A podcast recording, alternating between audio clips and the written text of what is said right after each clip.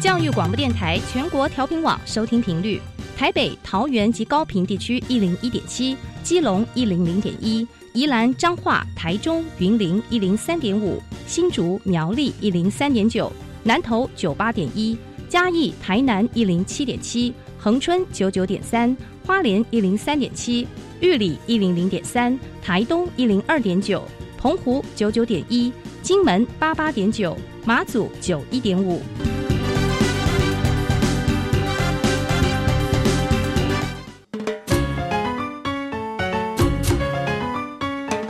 生活处处有科学，人人都是科学人。哎，曾老师，我相信生活处处有科学，但是你说人人都是科学人，这就太夸张了吧？其实啊，只要有好的科学观点、思维训练和持之以恒的毅力，人人都可以成为科学人。Trust me, you can be a good scientist too. 我是曾志郎，我是燕子。科学可以很人文，可以很动人，可以很美丽又浪漫。每个月第一和第三个星期四上午十一点五分到十二点，教育电台邀您一同品味科学的万种风情。欢迎收听，人人都是科学人。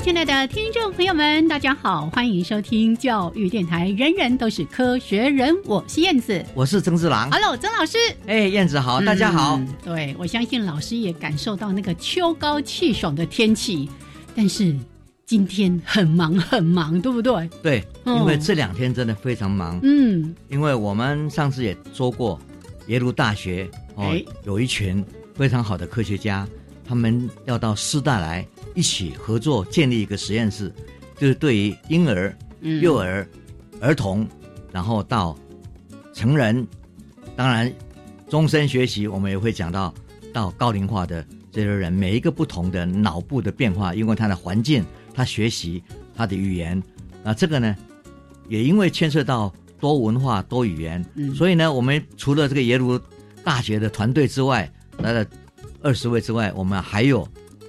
是十几位，有芬兰的，嗯，有以色列，有巴斯克，就是在西班牙，嗯，啊，然后还有澳洲、日本这些，印度都会来啊。大中国大陆当然有几个学者也会过来，但是现在就是这么多人，我们都是每个人在忙，嗯，忙着。明天就是十月四号，我们就有一个师大哦，台湾师范大学。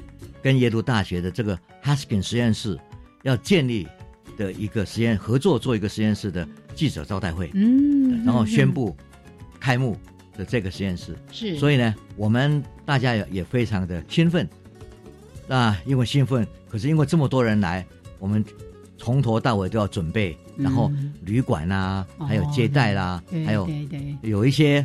非常多的细节，不同地方来的人，像以色列的有一些人呢，他是不吃猪肉的哦。对呀，所以我们对于他的那个嗯那个呃饮食饮食也很注意。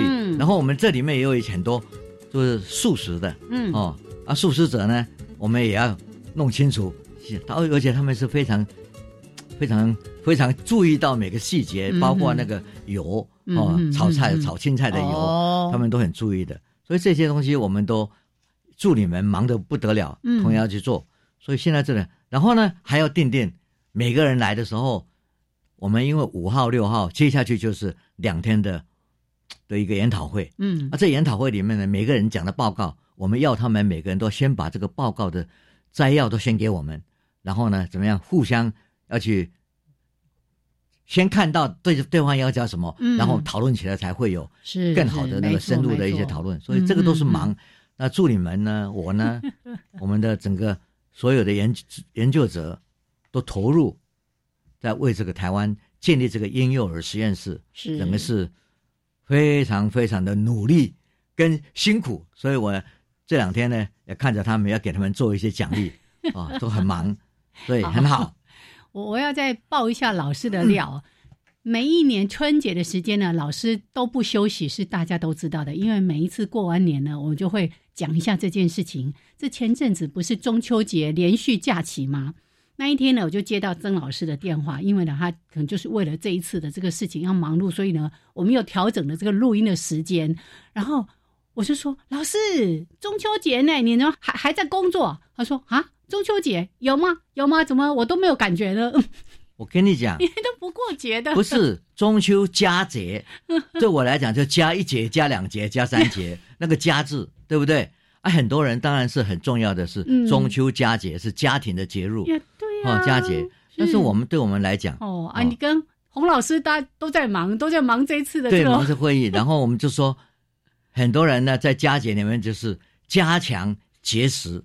我就是加强节食的那一个哈，不去吃太多东西。哦，了解了解，是是心解就对了。是，所以也希望大家中秋节快乐嘛哈，这是啊，已经过了，接下来要祝大家那个哎，还有一个双十节的连续假期，下个礼拜。对，这些东西都是很重要，适当的休息对脑、对身体都很重要。是，而我呢是例外啊，你就是那个。陀螺，因为我们这个陀螺啊，不能让它停下来。嗯嗯，陀螺一停下来，哎，就会倒掉。哦，倒掉啊！对，所以我们要不停的工作，不停的思考，不停的去规划，然后不停的去看到未来，然后在这个我们的研究的过程上，为人类的文明建立更好的一个未来。嗯嗯，好辛苦老师了。OK，那。哎，这个后续在这一次的研讨会，还有这个记者会当中，有些什么样的内容？下一次有机会再来分享给大家。有很多内容，因为我们已经看到送过来的那些 abstract，就说一些摘要。是。那摘要里面呢，有好多非常精彩的，我们在现在的期刊上都还没有看到的。嗯。就是他们最先进的最新的一些研究。对，然后这些研学者们也很。应该怎么讲呢？嗯，很麻烦啊哈，因为他们对他们送过来的东西呢，不停的矫正，不停的矫正，一版、二版、三版，对。然后我们呢，才改过一版，他又来了，啊，这些二三十个学者呢，好多人都是一再的想把他们的做得更好，嗯做得更好，所以我们觉得说学者们的用心，我们也很感感佩。是是，但是工作人员那个心就没有办法那个稳定下来，因为。随时要接接到这些哎学者们他们的又又要修了又要修了哈，好，但是呢，总是呢把事情做得更圆满，是我们每一个人，尤其是我们在这个老对老师来说，我们的团队这个要求是非常非常的高的，嗯。而且那天我们就是开完，就是明天了哈，嗯，我们开完这个记者会记者会之后，接下来就有一位美国国家哦艺术啊。科学跟艺术学院的院士，一位在 Wisconsin 大学的一个教授，嗯，他会来讲他最近风靡全世界的一个研究，就是婴儿的统计脑里面的统计学习，我们怎么样去学会讲话啊？这个，然后呢，他这个理论呢，等于是跟这个是语言学这几十年来最重要的一个。理论就是 Chomsky，哦，Chomsky 的这个 innate 或者说这个 language acquisition device 这么一个建构，在脑里面的有很多挑战。嗯哼，所以呢，他这篇文章出来之后，等于是全世界的这个有关语言学习、儿童语言学习、婴儿语言学习的人，是全部都非常重视。嗯嗯，重新开一条路再做研究。OK，好，这个。下一次有机会，我们请老师再来分享给我们。是的，OK，那就先聊到这边。待会儿呢，一样的在节目的前半段提供给大家两则科学新闻。那今天的节目后半段，我要先说，哈哈，怎么会有三十九位元这个数字？我们大家在学电脑，不是什么三十二位元啊、六十四啊什么的，连，三十九位元，我就很好奇，哎，原来老师这边要跟大家讲的是。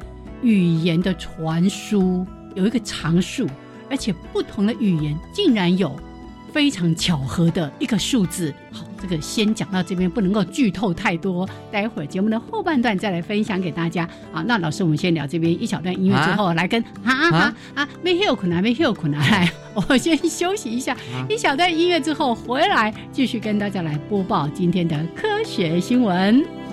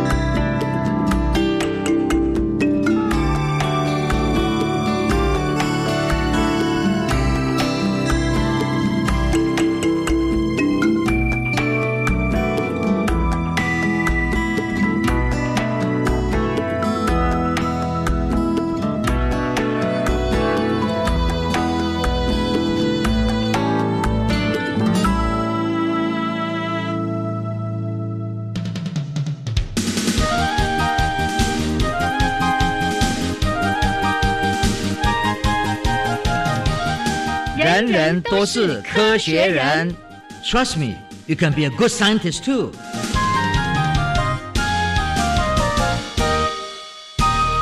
人人都是科学人，处处可学新知识。欢迎朋友们继续加入教育电台《人人都是科学人》节目，我是燕子，我是曾志郎。啊啊，李喜祥。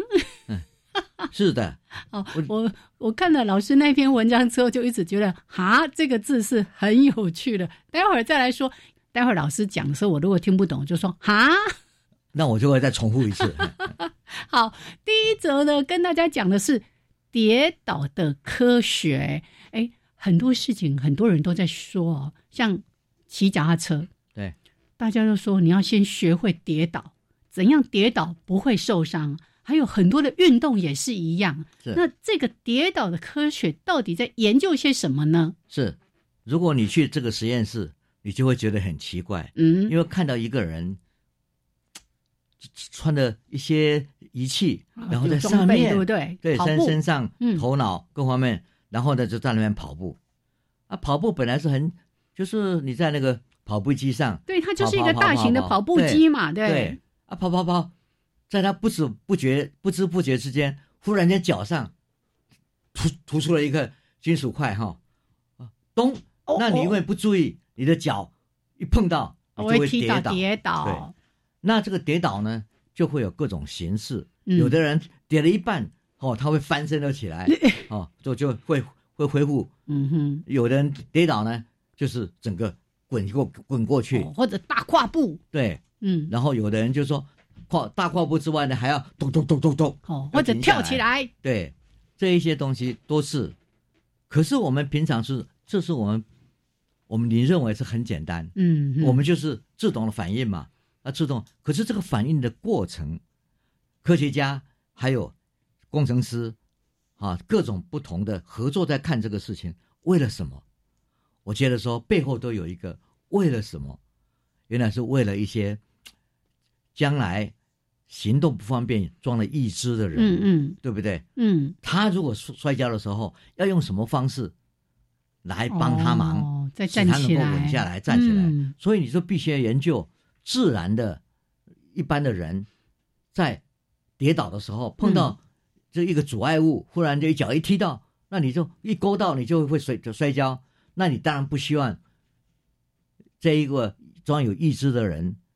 一碰到以后，他很难或者受伤，很难起来。所以这个事情是我们看说，科学本身背后有一颗很慈善的心，要去帮助他们，对，要帮助他们。嗯，可是要花这么多不同的研究、不同的细节，然后不同的城市去看各种去计算出来，嗯，是怎么样的方式，使得将来你在建造这个义肢，然后在整个基建的时候呢，它怎么样来？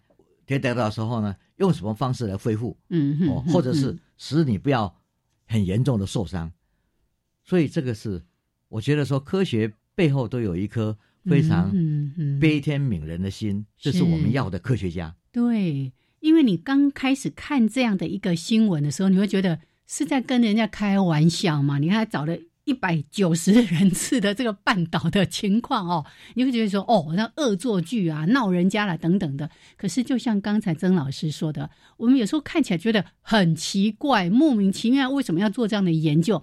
背后却是一颗悲天悯人的心，希望可以帮助到这些呃可能过去曾经受过伤啦、装了义肢啊等等的人。哎，也了解到这个，这以后怎么样再做一些更好的设计？也对，所以研究跌倒的科学，而且很重要一点，因为你做一个科学的研究，嗯，你常常说我的结论好不好？耶，对不对？嗯哼，那你现在就是你在做这个这研究的时候，你要不要让这一位受试者，嗯，预先就知道你会受到干扰跌倒？哦，这个东西就是会有问题。因为你本来就是说讲在讲的，就是说，嗯，我们有时候在路上不小心碰到，嗯，因为是你根本不预测会有东西会阻挡你，嗯，但是现在呢，如果你的实验室里面，你是因为早就知道了，那你当然就有防备系统啊，嗯所以呢，怎么样去排除这些可能哦的事情，也要很小心的设计这个实验，嗯哼，所以我们如果。去看实验，就会觉得说实验者。非常非常的要去考虑，对他细心，非常细心的要考虑各种情况，不要使你的结论哎受到对受到原来他就已经有防备的这个经这这个经验，所以呢，他每个出现哦，在做实验的根本不知道，嗯嗯，当然在跑跑跑，他出现的那个石块呢，或者是一一一个阻挡物呢，嗯，其实都是用演算法。去把它算出来的，所以呢，连实验者也不是说我要把它放哪里，嗯哼，哦，它只是机械上设计上让它有这个可能性，但是它是随机的，哦，而且是一个非常计算好的东西，所以也因此就知道说它的角度，它各方面都能够被控制。所以实验者要做的是，开始做受试者的时候，他呢并不知道会有这些事，耶，嗯哼。所以，我我这个也是我很喜欢看科学人的这个新闻的一个很重要的原因，就他们不是只是单纯在报道一则新闻，哦，就像刚才曾老师说的，呃，这个实验他们的设计可能是他有让受试者预先知道说他们可能会被绊倒，那另外就会有评论者说，你这样子会不会去干扰到？实验的结果，因为他已经有预先的这个心理的认知了嘛，对不对？就会有一些准备好，所以呢，这个就不同的哦，这个科学家在继续，也许后续会有一些更周延的这个研究的设计，也不一定喽。哦，OK，好，来讲完跌倒的科学，哎，今天怎么都跟脚有关呐？哈，是啊，啊，等一下讲那个大象的脚印，是我记得我们应该在一两年前也曾经讲过这样的新闻，就是提到说。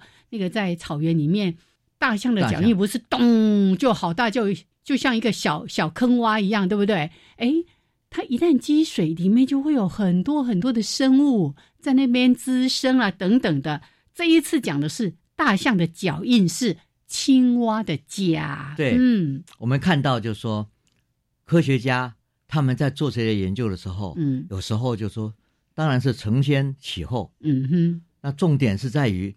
以前确实是个是听过，大象踩下去的那个脚印里面呢，它是凹下去的。对，然后他说是一个生物多样性的一个地方啊。然后一一般来讲，你就踩到下去，嗯，你不会怎么样。可是如果是在雨季的时候踩到下去，那个就变成一个好像自然的一个小水洼、小小水库一样啊，对不对？雪洼、水水库一样。那你以前都不会注意到，嗯，干了就就就没有事。这科学家发现不对，嗯哼，这个水洼里面呢，等于是孕育了非常多的动物，小青蛙、蝌蚪。耶，我们因为它小，我们从来不会注意它。对呀，就走过去啊，走过去，然后看就就这样。可是你现在发现，在这里面呢，如果仔细去看里面的生物，被保存在这个水里面，哇哇的这个东西是是多样性的，有哺乳类，有不是哺乳类，有好多不同的生物。嗯，也就是说。大家一个脚下去之后，为这个世界保留了生物的多样性。嗯，这是重点。嗯哼，我们以前不注意，觉得说，妈养鬼啊，一个一踩下去就一个洞而已嘛，没什么事。现在发现里面的生物非常多，嗯，它孕育着各种早期，然后很多很多，等于是非常小的这些小蝌蚪啦，嗯哼，还有不同的生物啦，哦，那在这里面呢，他们因为有水，就可以活得很很好，所以我们又想到自然界的安排，嗯哼，真的是很奇妙，耶。可是科学家呢，有时候会视而不见。你跟我都视而不见，嗯哼，只有我要用科学方式去仔仔细检验之后，才晓晓得，就是说，大象也为人类做了非常重要的，是这个多样性的一些保留方式，嗯哼，那人类呢，从这个地方就会再更爱惜，怎么样来永续发展，让这个地球人大大象不知不觉之间都做了这么伟大的事，对呀。而且我在看这个新闻的时候，我就想起曾老师，你还记得上一次我们讲到一则哪个国家在非洲南非那附近，什么波扎纳还是哪个国家，他们不是取消猎捕大象的那个禁令吗？对啊，你看这两者之间一对照，你就会看到说，我们真的太不了解这个大自然，我们真的太不珍惜了。对，嗯，就说这种生物链。讲起来是对我们永续发展的的了解是非常重要的。嗯哼，所以有时候你忽略一些事情，那个地方如果被产品了或者没有了，对，可能这个所谓永续发展的就缺了一大块。而且没了就没了耶，没了就没有了。对，所以呢，我们也是要感谢这些非常辛苦的科学家，他们在各地方，在丛林里，在很多沙漠里，在。我们想象不到的地方，极地呀，包括在实验室研究你摔跤，这个都是很重要的。是是是是，我说听一个老师在讲说，那个做研究的人要有一个特性，就是屁股要能够粘在椅子上。对哦哦，曾曾老师也经常是这样子。对啊，我在在在讲说，很重要的事情是，刚刚你说了，嗯，很多人取消这个猎捕大象的这这个禁令，禁令嗯，那当然。大象就会不见嘛，因为大家要它的对象牙嘛，这些东西就会不见了。可是我们现在知道，随着大象的消失，很多我们至今都没有知道的，或者是我们不知道有某些生态的关系，也就不见了。嗯，所以这个是非常非常重要的。虽然小小的一个水洼，嗯哼，可是蕴藏的多么丰富的生命。是，那我们。只有看到它、研究它，我们才了解这个世界、这个宇宙，真的是非常的美妙。对，太神奇了！大象的脚印就可以成为青蛙的家，就好像哎，我们知道很多的这个蛙类会在雨季的时候，它们就开始繁殖，对不对？因为那段时间呢，只要路边有一些比较低洼的地方一积水，它们就有生机了。是哦，那就我们也看到说哦。科学家呢，不只是在看大象那么大对于整个这个大自然造成的影响，他也看到它的脚印能够创造出这么多生命的契机。好，这则新闻呢也分享给所有的朋友们。好，老师，那我们就先说到这边。是的，待会儿要来说一下哈啊哈，什么公虾米？啊，待会儿再来说。待会儿这个主题真的非常的有趣。来，先来听一段音乐，还有两分钟的插播之后，再回到我们的主题。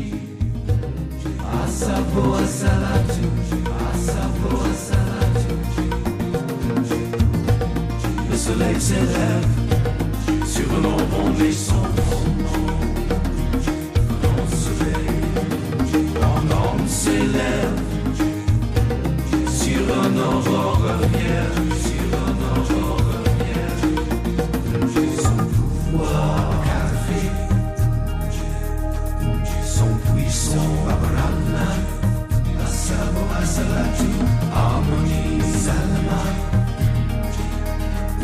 la naissance.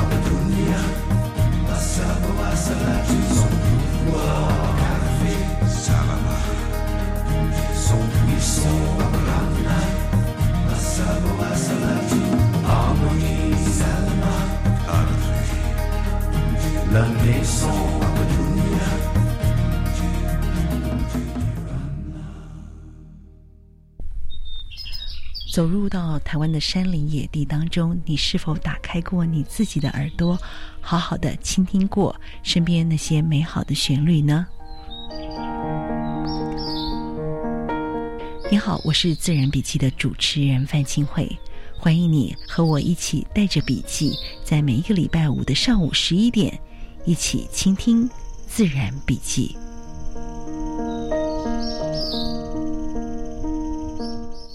Can you speak English? Yes, I can. 我使用全英语教我的学生。配合行政院二零三零双语国家政策发展蓝图，教育部全面启动教育体系的双语活化，培养台湾走向世界的双语人才。教育部将强化中小学英语听力及口说练习，推动中小学部分领域或学科采英语授课，并且逐步落实中小学英语课采全英语授课。以上广告，教育部提供。小明，你脸色怎么那么苍白？身体还好吗？还是很不舒服。我昨天下班后去看医生，回家后希望感冒快点好起来，一次吃了两包了。哎，不能这样啦！随意乱服用药物可能会带给身体负担，影响健康。避免药物滥用，害己伤身，应该遵照医师或药师指示服药，不可以私自乱服用，才会达到疗效及避免副作用。台北市政府卫生局、台北市立联合医院关心您。加外加外，阿玛波拉，扎根格玛西卡斯达斯，迪加古拉布古列列。大家好，我是来自台东的胡代明，这里是教育电台。那罗哇那咿呀那呀哦哎呀，那是你呀鲁玛的呀恩哦，朋友们就爱教育电台。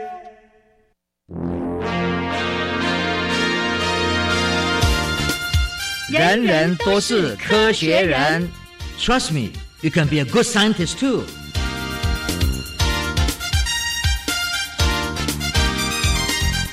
人人都是科学人，处处可学新知识。欢迎朋友们继续加入教育电台。人人都是科学人，我是燕子，我是曾志郎。好，记得我们的节目呢，在每个月的第一还有第三个礼拜四。上午的十一点五分到十二点，欢迎大家按时的收听。好，那今天呢，在主题时间，科学人观点，好，各来几遍。哈哈，老师，你到底别讲虾米？啊，我不听到你还在讲啥？啊啊啊！这句话真的从小哈，那个有时候啊，我们就会跟父母之间的对话也是，如果父母讲的什么，你说哈，那父母过来就啪。头就跟你打一下，说小孩子不仔细听话，还在那哈哈什么哈？是，呀。所以呢，我们讲起来就说，人类的绘画，平常绘画隐藏的很多知识是非常有趣的。嗯语言学家，或者是心理语言学家，或者神经语言学家，反正研究语言的人，就会去感知到，这个人类啊，真的是非常奇妙的。嗯哼，我们都知道，全世界现在大概有。六千到八千个不同的语言，六千到八千种，当然可以分成好几几个组了。哦，这个各分支这样子，语言的群组。嗯，但是在群组里面，如果仔细去听，还是不一样。嗯，像我们这个汉语里面，你说闽南话跟广东话，嗯，跟北京话、客家话，很多一都都不太一样。嗯，来自同源，可是现在已经分裂分化这么久，这这很重要的。但是呢，科学家。在看这些事情，就会问说：“我们想想看，听到说立功三密，嗯，立功三密，哎，我听懂啊，你说什么？对，那个咩嘢啊？广东话哦，你说什么？你说什么？对，嗯，然后英文就说 What did you What did you say？啊，你这刚刚讲什么？哈，法文就是说帕通，哦，帕通，帕通就是呢。哦，哎，那个是我们说英文在讲那个 pardon，pardon 的那个，对，没错。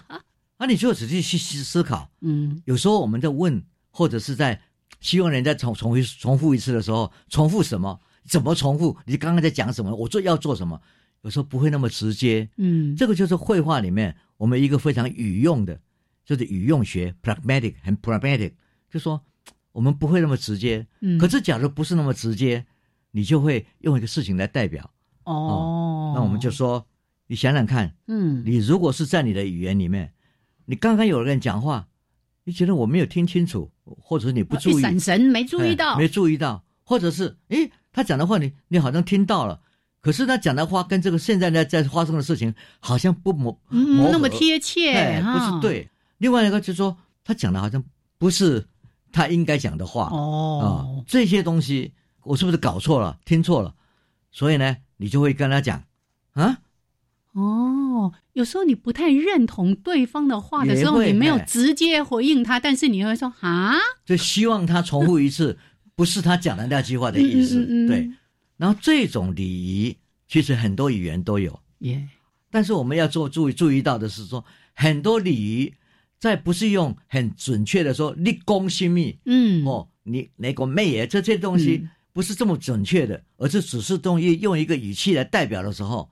你会发现，好像各个语言用的方式都一样哦。哈哈，金价是安内吗？对不对？你刚刚就 我讲完这之后，你就哈，有五只关代级我有这样的吗？对不对？那语言学家就说，这是一个普遍性吗？哇！所以要去收集世界这么多国家不同语言。对，嗯，所以你就讲说，哈，或者哈，或者是啊，或者嗯。嗯，哎哎，都有的，对，嘿，嘿，哦，都有的。也就是说，其实都是集中在这个发音的某一个部位上。嗯啊，都很接近，都很接近。嗯，所以这一群科学家就赶快去研究这些事，耶，去看他们怎么样来表达这个事，从他们平常的绘画之中，嗯，然后呢，他们怎么样来处理。当他听不清楚，又没有不想要准确的问的时候，去叫人家说说，哎，你敢跟我，你你再改，你再跟我讲一次啊？哎呦，不会这么紧，不会这么正式，礼貌，这么正式。对，我说啊，嗯，诶，这样也比较有效率啊，哈，就知道我要问说，你，请你再说一次。对啊，我们就看了哈，在那个加纳，嗯，哦，东加纳呢，哦哦，哦，他们的语言区用的是。哦，怎么像乌鸦？啊？像乌鸦在叫呢？啊，然后辽国这个这老挝了，中部的河边用的是啊，啊哈。哈哈，然后把啊拉的很长，嗯，然后在厄瓜多这个海边呢，他们的人会说啊，我要跟各位讲一件事，这个语音的变化是来自同源的部位，可是呢，因为他住的地方不一样，嗯哼，你在海风很大，你在跟他讲话的时候。你用啊？哈，那个 h 听不见，嗯，所以你就拉一点，你会拉一点啊啊，这个就会，所以同样一群是。发音，可是会因为你讲话的地点所有东西而变化，是。嗯，所以这个东西呢，语言学家就说，哎哎，这个是不是一个普遍性？嗯，语言的普遍性，那我们想想看，这其实是在表达一个含义，那含义你可以很准确的去表达。可是，当你不想这么准确去表达的时候，你有各种方式去做。那各种方式去做，为什么会集中在这里？语言学家当然非常有兴趣。就说我们可以把这个发音对这个意义，让你重复一次的这个意义，这个情境，是一个普遍性的原则吗？语言学家如果讲到普遍性，当然大家都会兴奋，就是哎，因为我们人类语言如果同源，现在虽然是六千多个、八千多个。总是以前假设它是从同一个地方来的，嗯，啊，同一个地方来的，保留了某些共通性，应该是合理的，嗯，但是你说共通性在哪里呢？常常提不出来，马上就会会有不同的变化。所以我们说意义本来是一种约定俗成，嗯，我用高兴用什么用有什么关系？为什么一定要这个受什么控制？这一个意思是受语音的发音控制，哦，所以他发现了。同源同一个部位，所以这些科学家呢，很认真的去把三十一个语言他们发音的部位做了很详细的的分析，然后发现呢，真的这几个啊啊嘿呼哈这些东西都来自同样一个 phonetic 语音建构的一个同一个部位上，所以他们认为说，你看嘛，这个是有生理基础的，嗯，所以呢。它不是一个随机的，要不然像说花，我们说灰，嗯，啊，而日本人说 hana，hana，英文就是 flower，嗯，德文就是 bloom，嗯，哦，bloom，就这种东西，哎，都不一样哦，都不一样，随便你讲嘛，啊，约定俗成，就是说讲了大家都接受了，就走这个方向。嗯，那为什么是啊啊？啊？没有变呢？这个当然就是对语言学家来讲，这个很重要的。啊，好好好。所以其实这三个三位啊，哈，有同时在 Max Planck Institute，这个是在德国边境的荷兰的境上有一个心理语言学非常有名的研究院。他们这三位研究者呢，当年是在那边，后来 postdoc 做完之后，嗯，就到别的地方去了。哦，他们现在在有的在澳洲，有的在加拿大在做研究。他们合作起来，还在在想，真的去好好做实验，去看这些东西，去观察。然后这三十个语言呢，多真的是在表达，请对方再说一次，嗯的这个语用的情境，大家觉得这很新奇，哦。然后这个时候呢。他们进一步就要选择十个语言，嗯，再做更精细的分析，它发生的情境、发音的方法，然后标示出来。一标示来，结果呢，真的都有共通性。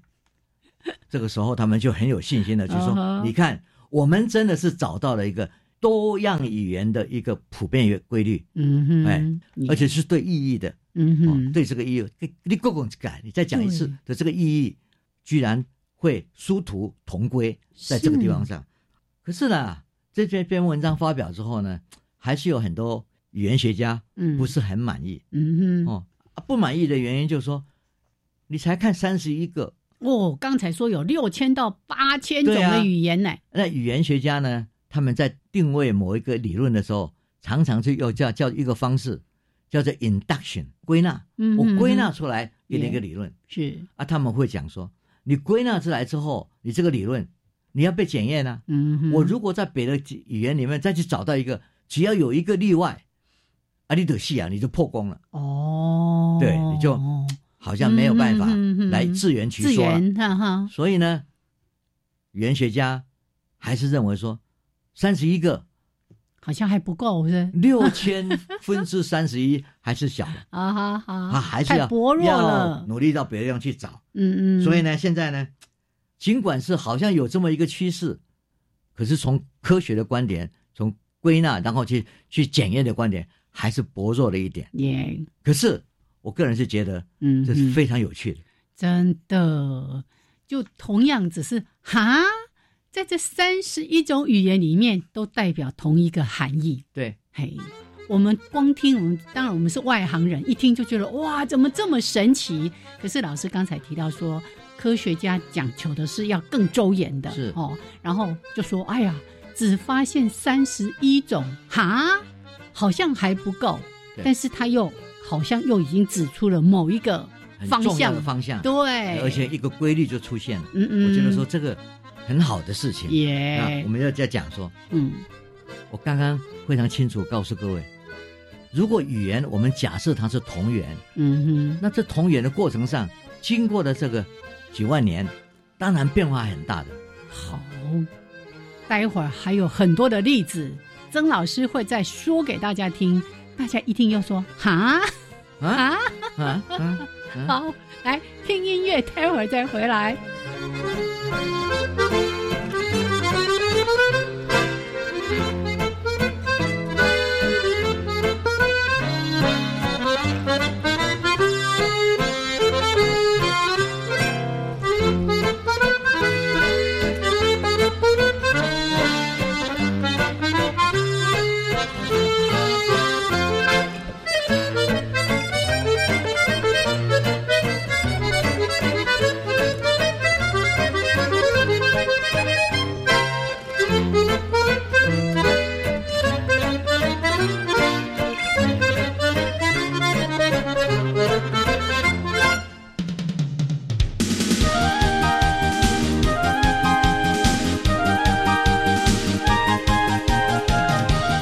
人人都是科学人，Trust me, you can be a good scientist too。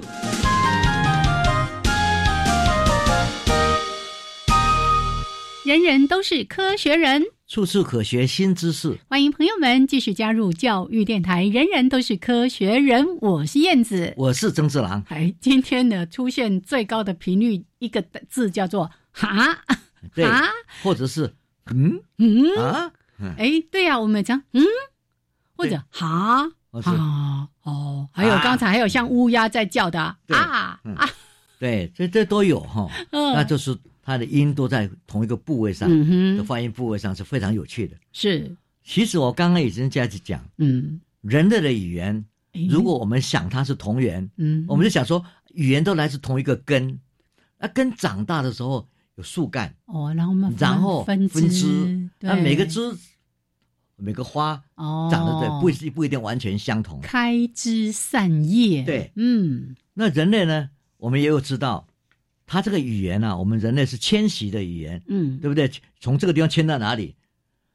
你迁到一个地方，就会受到天候，比如说那个地方是冷呢，是很热呢，嗯，还是温呢？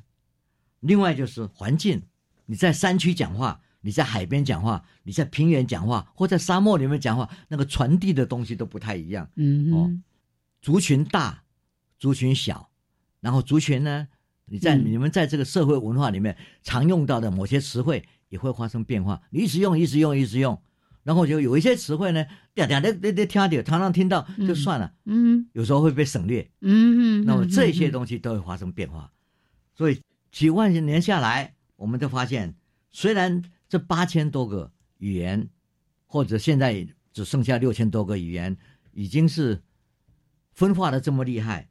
可是呢，你还是会注意到某些非常有趣的共通性。嗯，我们举个例子，我刚刚讲说意义的表达应该是约定俗成，每个地方不一样。嗯嗯嗯，怎么会产生同样的根源呢？我举一个例子就好了。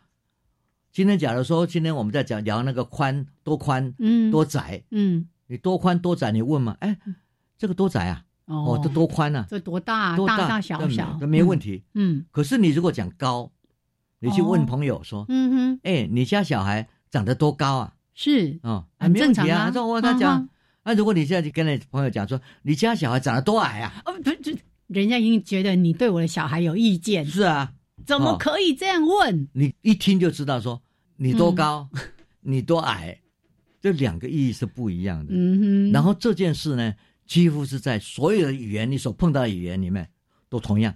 哦，就是这种叫做有点负面表述，是我们不会问人家说：“哎，你多矮啊？”对，人家说：“哎，你多高啊？”高这件事情就变成是非常中性的啊。啊，如果在中性之间，你来给他给他来一个负面的表达，另外一个相反反词矮。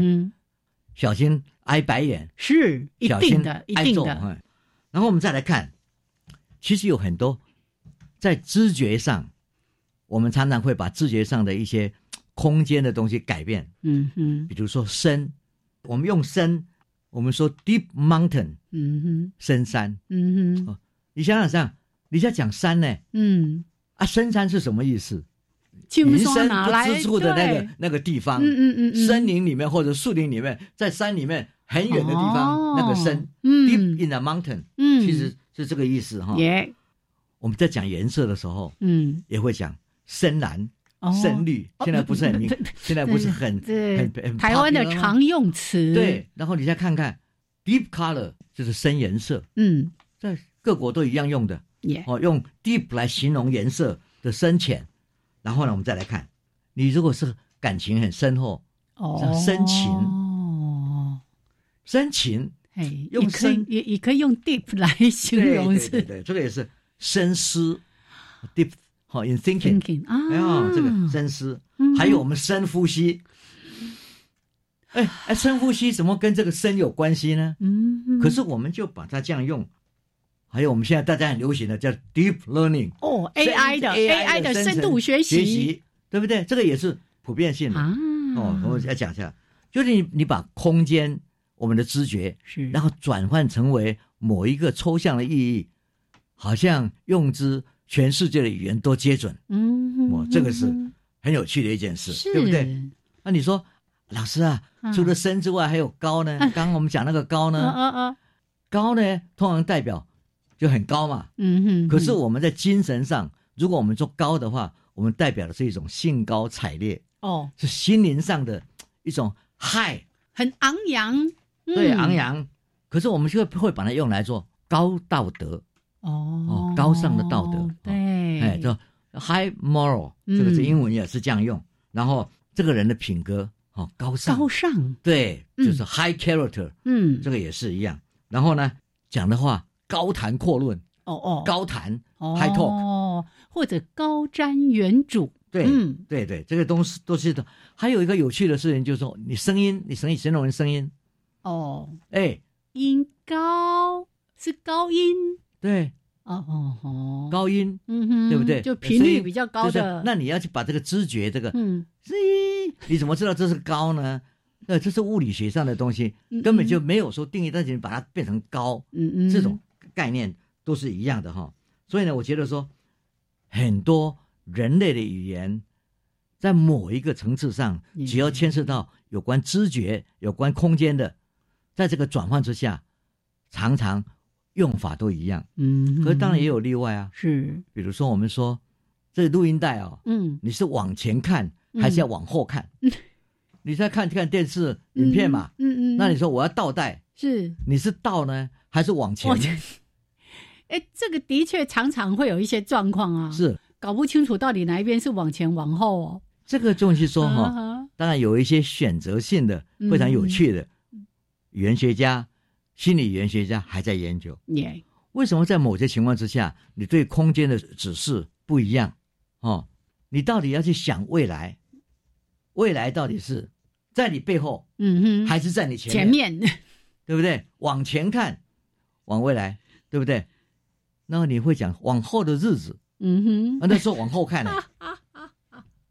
嗯，对对，对不对？未来的日子跟往后的日子是一样的意思，对。所以你要看起来就说，嗯哼啊，看出去往前看，跟往后看，本来以为说往后看是看，你看什么？过去？看过去吗？不是，还是看未来？还看未来？哎，真的耶，怎么这么神奇呀？是啊，哦，所以我们就可以说，追求人类有关的普遍性，嗯，在哪个层次上，在语音上，在语用上，在语义上，词汇的用法都有一定的，有一些是。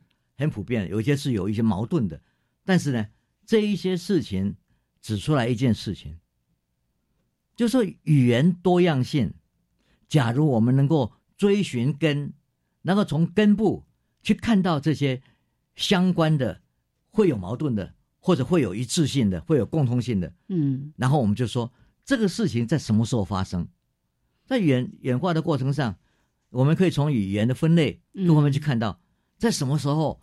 发生这种变化，然后从这个发生变化的日日子里面，我们讲说，哎，那时候的人是怎么一回事，对不对？我们今天讲说，嗯，北京话我们当做国语，嗯，来在台湾，到台湾的时候，哎，现在我们说你讲话讲的很好嘞，很好，台湾国语，台湾国语，对，这个事情就出现了，就是说，哎。